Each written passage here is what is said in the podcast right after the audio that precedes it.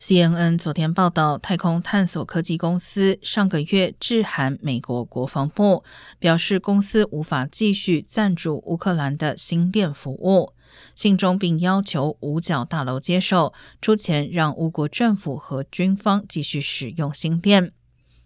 太空探索科技公司 CEO 马斯克称，自二月底在乌克兰启动星链服务，每月开支将近两千万美元，并且称这是在烧钱。